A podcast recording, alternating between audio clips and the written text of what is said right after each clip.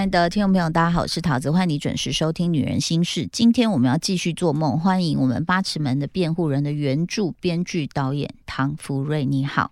呃，桃子姐好，各位听众大家好。唐福瑞，因为他说他在法学院读了九年，对，九年，那是一个什么样的感受呢？那个时候不会，你不会特别想什么，因为我呃，虽然说填志愿的时候选择法律，主要还是父母的期待了，他们希望说可以比较容易找到工作的哦，所以那时候填了很多法律、经济。外文类似这一种，哇塞，你很会念书哈，嗯，很听话吧？我想很听话，很听话也要念得起啊。确实，确实，因为后来大学毕业以后，呃，那个时候其实有想要转考传播所，因为我那时候就知道自己千万不要。我那时候当然知道自己对这种呃说故事有兴趣了，嗯，不过那时候没有没有考上研究，没有考上。那就想说算了，既然念了四年的法律，我就再试试看法律吧。嗯，结果就考上法律研究所，所以又多念了四年。嗯，所以等于是说法律这东西，呃，我并不并并不会很排斥，其实也蛮在行的，所以就这么待了九年。嗯。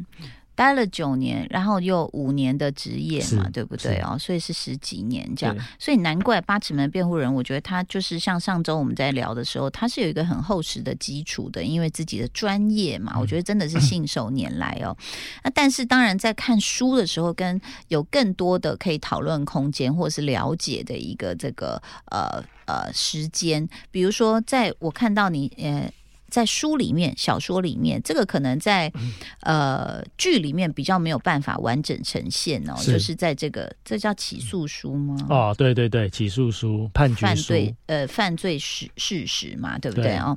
就写说呃是在什么时间，然后在哪里，然后呃杀人，基于杀人犯意哦，这个呃愚公他就持预藏的生鱼刀片、生鱼片刀，然后由后刺伤，呃，就是怎么样的。一个伤口等等哦，然后导致心因性休克或出血性休克死亡。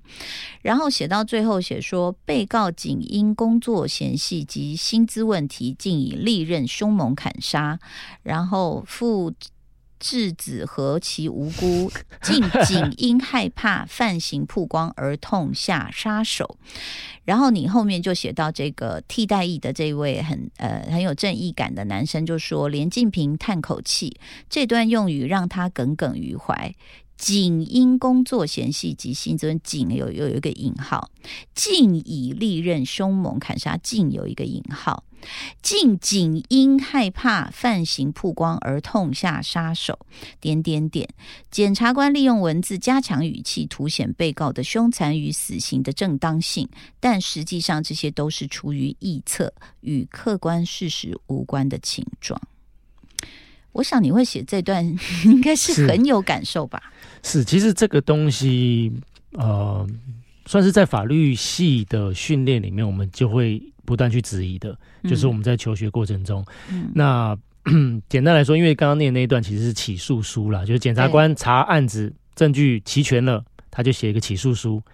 把这个被告送到法院去做审判，那当然法官一开始会接触到的所有的证据就是检察官写的东西，嗯，那这个东西就会影响法官的一个先入为主的观念，嗯，因为我们都知道第一印象是非常重要的。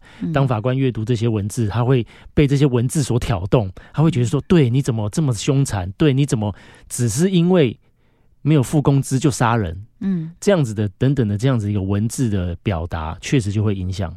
呃，案件的进行，所以唐夫人，你跟真的都不要有什么遗憾，说没有去念那个传播所。我跟你讲，我们我刚为什么半开玩笑跟你说哦，不用不用了，这样是因为我们进来的训练，其实我想多少程度跟法律系有点类类似啊，就是我们的训练都是说新闻写作不可以有情绪，你必须陈述客观的事实。可是我们毕业之后看到那个传播的海洋的时候，他说：“哇哦，这是综艺节目还是写小说呢？”就是完全有夸张、戏剧性，或者是呃从头到尾咆哮式的主持方式，或者是不需要。求证的听说，这个在政界也很多。我听说什么，你就是什么，然后被告了，然后被告完了，但是你当时造成的伤害，那个都已经是后面无法弥补的。那所以我很讶异的是，如果照你讲，你看你九年的训练，其实法律更需要客观，你不可能加这么有情绪性的。所以在很多的起诉书上，你曾经看过是这样子的吗？确实啊，确实啊，这是不是很普遍发生的？对，那当然，呃，律师也会做一样的事情。对吧？不过起诉书当然会相对来说比较重要，因为就像我刚刚讲，它是法官第一眼看到的东西。那所以现在的我们新制《国民法官法》，其实就法律就有规定说，你不能够让这些法官、国民法官先看到卷宗，先看到证据。这其实是法律一直在进步的东西。你知道？我因为去买你的书，还买了一本《国民法官》这本书回去看吗？我 也还还没开始看，但是我就是我也存疑，是。因为就好像比如说美国的陪审团制，虽然他们呃号称的是说不同的年龄族群啊，什么什么不同职业啊、性别等等，但是 Discovery 做过一个试验呢，嗯。他说：“even 是目击者都会记错，因为人的记忆是不可靠的，没错没错。所以就说这么多，你说包括如果检察官他自己是假设他很热血，他也没有什么坏心眼，我就是很热血，我就第一次。”第一现场当下，我就是觉得这个人该死，所以我就写了很情绪性的话，而没有很冷静的去判断说为什么那个小女孩她要把她杀死，为什么要把小女孩放在水里？那如果大家去看剧，可能就会知道说，哦，这个她其实他其实投射出来这个愚公，他过去可能有什么样的经验？嗯嗯，这样。那如果是这样。那我们最后能相信的是什么呢？其实这本来就是很难的嘛，所以说我们不可，因为参与审判的都是人，对，包含现在国民法官他们也都是人，所以呃，法律最多只能做尽量减少这个预判，嗯，就是说我们不要有一个先入为主的观念，认为说被告一定是一定是他做的，嗯，一定就像起诉书上面写的他是怎么样的手法，嗯，那这个其实就是呃法律程序上它的意义。嗯，我们叫我们不能够对任何有人有偏见，嗯，那这其实就是所谓的我们去追求的公公平嘛，正义，嗯，但是很难哦，本来就很难，对啊，本来讲，那当然这个也是这本书这个故事想要说的另外一个隐含的主题嘛，就是。我们我们追求一个很纯呃很很绝对的惩罚，但是整个审判过程中是真的那么纯粹吗？嗯，真的是那么呃呃呃干净吗？这个其实就是要留待各位读者观众去判断。嗯，我我觉得就是说我我们有时候也是在很多的纷争当中，比如说我们也只能说啊，最后一步就是呃，比如说 Me Too 好了。你怎么看这件事？因为很有可能被控诉的那个人，假设只有一个或两个，他大可以否认，啊，他也可以告你诽谤，是 是呛到啊，还是那所以那这个当时的受害人他怎么举证？他举不了证，因为他没有料到我这时候应该录音或录音，对，太难了。这个呃，因为我第一部童话世界。电影长片就是在讲全是性交这个东西。那其实从那个时候，呃呃，应该不是说，应该更早之前，当然在你要不要再拍一部？因为现在看到这个 Me Too，你知道吗？太多例子，这个真的，这真的太难。因为就像你讲了证据的问题，所以呃，可能被指控的那个人，他可能也就赌说你没有证据。是是，那再来就是说，我们对于被害人有太多不切实际的想象，嗯，这个都会影响到我们在整个诉讼里面对于案件的判断。但如果法官看到这个人假设出来控诉的，我们我们如果说以多取胜，就是后面又来了三个五个的话，是不是？就会影响法官的判断，肯定，肯定，肯定，绝对是这样子。那你有看到凯文史贝西的判决吗？他是我我有看到，但是我还没有，我还没有呃去去仔仔细去阅读他的这个判决或者是新闻。那其实我觉得他是一共九个人告他，但但还是被判无罪了。对我必须要说了，因为我还没有很深入了解，所以就我而言。呃，即使不是凯文史贝西这个案子，在台湾类似的事情发生，假如是无罪，我觉得第一个我好奇，我一定会先去看判决，他到底是理由是什么？嗯，那我觉得我猜测，通常这种案子最常呃出现的理由就是证据不足。对，证据不足不代表你没有做，而是我们没有办法证明。那呃呃，被告必须先被推定是无罪的这件事情是非常重要的一个法治的基础。所以我认为说，呃，当然我们可以，你新闻的标题可以很耸动说无罪，他逃脱逃脱了这样子的指控。嗯，但是呃，我觉得更聪明的呃，或者是我们需要更有更多试读的能力去理解到底判决的理由是什么。才能够进一步去评论。我我觉得你也讲到另外一个问题，就是常常媒体啊，还有群众受众，就像我们一般的这个观众，跟呃法法院的判例下来，这中间有很大的鸿沟，嗯，所以常常。尤其现在网络很容易 快速的集结愤怒，集结了一些偏激的情绪的时候，立刻就说恐龙法官啦，你都不知道现在人是怎么样，你们这样子哦，就是恐龙，你活在哪个年代啊？这样，那但是有时候我们真的也不知道，你知道一般人很不可能说我还去哪个，我去哪哪个网站看 法院，我连那时候有一个什么案子吧，反正就是我有企图替当事人说话，然后。拿 拿给我那个，我们大概划划数划不到几下，你就不想划了。一般人无法懂这些法律语言，所以他可能只能透过媒体。但媒体如果又碰到了，就是有比较激动的，他他是以正义感为出发，但是他不他的法律情感对 法律学识不足的时候。他只能诉诸情感的时候，就很容易挑起敏感神经。是，那可能也就是你《八尺门辩护人》里面那个法务部长为什么最后会去？是，没错，就甚至这个判例会变成一个政治啊，就是一个工具，工具啊，我只要怎么样怎么样啊，然后这样大家就会觉得我很棒。嗯，但是这中间完全就是忽略了这个啊。就是被告他应该有的一些啊，不管是你说语言的翻译也好，或者是更深入的精神鉴定啊，什么什么访问，他说才四个小时啊，什么可能这是不可能的事情。所以那造成这样的一个隔阂，你觉得有可能？我们一般人到底怎么去了解？说他怎么会这样判呐？什么叫什么叫那个摸一摸不算是是那个没有滑进去就不算性侵？什么？有时候我们真的很容易被点燃，你知道吗？这个真的 真的太难。有志工愿意做这样的翻译吗？乔当然，呃，我知道，当然法律界比如司法院，他们其实第一个，我们刚刚讲的国民法官法，他们其实就是想要推这个东西嘛，要让让司法、让审判走入人群。可是你会不会觉得这有更大的风险？我去看过，讲到我去看过一场他们模拟模拟审判，这个是在新法上路之前，就是假装的。呃编了一个案子，但是他不是请请真的素人的法官来审。嗯，那我只能说，看完那一场，他们在讨论说，哎，他们他们听完证据以后，他们会开小房间讨论该怎么判刑。是，那在现实生活中，我们是听不到那些讨论过程的，对，它是保密的。但是因为它是模拟，那时候是模拟，所以我听到了过程。我那时候就觉得，绝对不要犯错。绝对不要把自己的生命交到这一群人手上，因为他们不是他们有法律专业，所以他们有时候会走偏，你知道？他们有法律专业啊？呃呃，国民法官没有吧？没有，没有，他们没有，所以他们讨论会走偏。当然啊，就好像在看八点档一样哦。是，而且他们是非常随机选出的，三教九流，各种背景都有，是，所以你就觉得。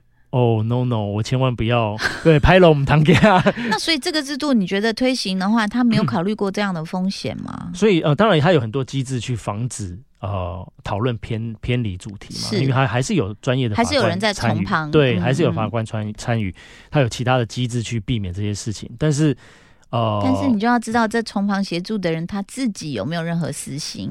对，就像你书里第一个出现的翻译，他为什么能买这么好的西装？他的钱从哪里来？他跟这个船公司有没有勾结？Oh my god！对啊，其实这个太多题材好写了，导演。其实这个当然，呃，嗯，呃，他他他其实就是也在这故事里面很清楚呈现的东西啊，就是每一个参与的人，证人也好，法官也好，甚至是无关的。每一个人，他其实多多少少他都有影响力的，他都有他他都会呃，对于审判产生呃不可想象的后果。所以呃，到底我们不要说死刑啊，就是说，就算是一般的案件，窃盗或者是啊等等比较轻的，其实整个整个程序我们都是必须要非常小心的。我我我突然想到一个制度，就是我曾经去做一个节目，呃，在南京录影的叫《最强大脑》，嗯，我们会有。我们旁边有三个评审，但是主持是的是 Doctor 魏魏博士，他是心理学博士。然后后来我们都会打分，比如说一到十分，你觉得这个这样的一个记忆力或这样的一个肌肉反射，那足不足以过关？假设我们打很高分，然后 Doctor 魏就是会打很低分，然后我们的呢平均分算下来就是永远不会跨越一个及格标准。所以我们中间发现我们就很不高兴，快要翻桌，就说好，啊那都让你决定就好了。可是到后来我们。才发现说，因为大特会知道为什么这个其实是简单，看起来炫，但是其实是简单，它不足以拿这么高分。所以我后来也慢慢冷静了一下。但是当然，节目组为什么安排我们去？就是我们就是老百姓的眼睛，是是是啊，大家会看到啊，这好炫哦，放烟火喽，这样你就会觉得啊，可以让跟大家一起好像共情这样的感觉。但是法律它不能共情啊。是，其实这个是一个权衡啊，拉扯，就像你讲了。九个法官有三个专业，六个是素人国民法官。那所以是不是要比重要拉一下？那六个占百分之一？哎，对，他们的 他们的表决有一个特别的 特别的方式，对，特别的算法。OK，对，有兴趣大家再再去了解。那呃，除了说你刚刚讲到了，你刚刚讲到其实就是权威，所谓权威效应，是就是当我是一个非常专业的法律人士，嗯，那其他这些素人他多多少会被。你影响的，因为他会觉得你比较懂，嗯，他会觉得你说的都有道理，嗯，那这个其实也是呃，会需要我们在国民法官在评议的时候会需要去避免的东西。那当然，另外一个需要拉扯就是，假如又都交给这些素人的话，又不一定符合法治的精神。对啊，所以他是他对他就是一个需要练习的过程。你看你的养成都要九年呢，最少也要四年呢。对，那我们完全没有这个专业素养的时候，怎么可能去做这样的事情？国民法官法有很多机制啊，他在他在事前大家参与开始审判之前，法官会需要讲解的，讲一些基础的理论，譬如说无罪推定，是，比如说这个传闻证据等等之类的，这样子的一些基础的，好最最必要的 的，给他们一些呃。必备的尝试是才能让他进入审判。其实书里面还有很多东西，我们今天没有办法一一讨论到，包括沿有时候沿用的法条，可能都已经是就是八十几年前的事情了。这样，那这些我觉得就是可能整个我为什么听说这个新闻？我插嘴问你一下，为什么前一阵子听说很多检察官还是什么集体辞职？哦，OK，这个这其实是另外一个问题啦，就是检察体系跟呃审判的体系其实是是两个独立不同的是单位是。那呃法院审判就是司法院嘛，那检察其实它是法务部，它其实是呃内政部行政院啊行政院那那那个体系，它是。其实行政的一个单位，嗯，那。呃，检查体系当然有他自己现现在的问题啊。第一个当然啊资源不足了，就是我们跟医护人员一样吗？对，因为他是不同的单位，他的预算的分配或者是预算的，甚至你可以说角力其实是不一样的。那其实最常听到的举例就是说，呃，检察机关他们冷气只能开到下午五点，但是隔一墙就是法院法官的办公室，他们冷气是可以。就是一直开着的，那这其实就是很大的差别。那就去那里做，但他们俩的工作其实是冲突的，他们的对他们是不能够 嗯明白。所以呃，对，那是另外一个。你也可以把它写出来，这个叫什么什么巨塔，什么颜色的巨塔，这样。好，紫色的巨塔。所以其实我觉得你是带着使命来到这个人世间的，然后也非常恭喜你有这么精彩的作品哦！我也希望越多人能够看到，然后也觉得台湾戏剧很有希望。然后当然也谢谢这个很多的文学奖能够看到你，我觉得这个鼓励也非常重要。所以你这拍片过程是预算花不完吗？还是其实找钱也很？让我看向制作人。呃，我觉得对于一个新导演来说，哦，我能获得资源已经非常丰富了。嗯。我们别当然，它本本身也不是一个非常需要大制作预算的故事，它不需要特效，嗯，它更多是场景，更多是人和人之间的的的的互动对话。那是你的功力，可以拍的这么好，这么有质感。希望下一步可以多一点 了。加油加油！是，所以希望，我觉得其实要有更多的预算，就是要更多的注目哦，就是希望大家能够赶快去，不管是点。点赞呐，或者是这个赶快看完这个剧，还有买这个书，我真的觉得好的作品，有时候我去成品逛一逛，还是很感动，还是在这个台湾这块土地上，还是有很多很有才的人，而且都是年轻人哦，非常充满希望。要谢谢呃这位知名的小说家。知名的编剧导演唐福瑞来到我们的节目中，《八尺门的辩护人》，谢谢你交出这么棒的一个成绩单，谢谢大家，谢谢，谢谢，拜拜，拜拜。